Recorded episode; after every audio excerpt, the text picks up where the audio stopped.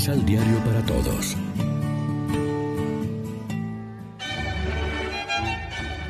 Proclamación del Santo Evangelio de nuestro Señor Jesucristo, según San Juan. Les dijo por segunda vez, Yo me voy, y ustedes me buscarán, y morirán en su pecado, porque donde yo voy, ustedes no pueden ir. Los judíos se preguntaban, Si no podemos ir a donde Él va, ¿será porque piensa matarse? Les dijo, Ustedes son de abajo, yo soy de arriba.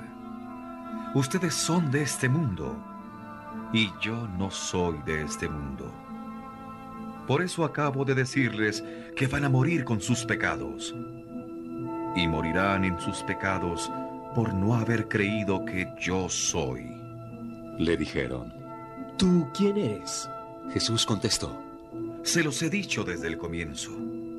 Tengo mucho que decir y criticar de ustedes, pero el que me envió es la verdad, y lo que hablo al mundo es lo que yo vi en él. No comprendieron que les hablaba de su Padre. Jesús agregó. Cuando hayan levantado en alto al Hijo del Hombre, entonces conocerán que yo soy, y que nada hago por cuenta mía. Solamente digo lo que el Padre me enseña. El que me envió está conmigo y no me deja nunca solo, porque yo hago siempre lo que a Él le agrada. Muchos de los que habían escuchado a Jesús creyeron en Él. Lección Divina Amigos, ¿qué tal? Hoy es martes 23 de marzo y a esta hora, como siempre, nos alimentamos con el pan de la palabra que nos ofrece la liturgia. Siguiendo el discurso un tanto confuso y profundo de Jesús en el Evangelio de Juan, hoy se refiere a su inminente partida de este mundo a consecuencia de la maldad humana que desencadenará un proceso de calumniosas acusaciones, condena y muerte. Quien no cree que el Señor Jesús es el Dios de la vida y de la historia, morirá por su pecado y se verá privado de la posibilidad de participar con Él en el triunfo de su resurrección. La ingratitud es una de las más despreciables actitudes humanas. Peor aún cuando es contra Dios, la fuente de todo bien. Muchas veces nosotros, en lugar de expresar agradecidamente al Señor por todos sus beneficios y bondades, nos dirigimos a Él solo para pedirle cosas o hasta para protestarle por las adversidades que la vida nos depara. ¿No somos mejores que aquellos judíos del desierto? Y seguimos murmurando contra Dios y contra los enviados de Dios que nos conducen a la libertad y a la paz.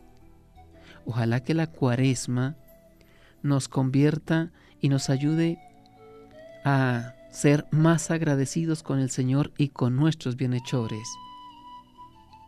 La fe dinámica que nos propone Jesús, que no se reduce a la simple aceptación intelectual de un conjunto de verdades, sino que es ante todo experiencia de vida e intimidad con Dios, esa fe es la que nos garantiza que no moriremos por nuestros pecados, sino que seremos salvados gracias a aquel que fue levantado en alto en el altar de la cruz, desde la cual nos obtuvo plenitud de vida y de salvación. Reflexionemos. ¿Qué tan agradecidos somos respecto a Dios y a nuestros hermanos? ¿Cómo es nuestra fe en Jesús? ¿Fría y estática o dinámica y comprometida? Oremos juntos. Concédenos, Señor, perseverar en el fiel cumplimiento de tu santa voluntad, para que en nuestros días crezca en santidad y en número el pueblo dedicado a tu servicio. Amén. María, Reina de los Apóstoles, ruega por nosotros.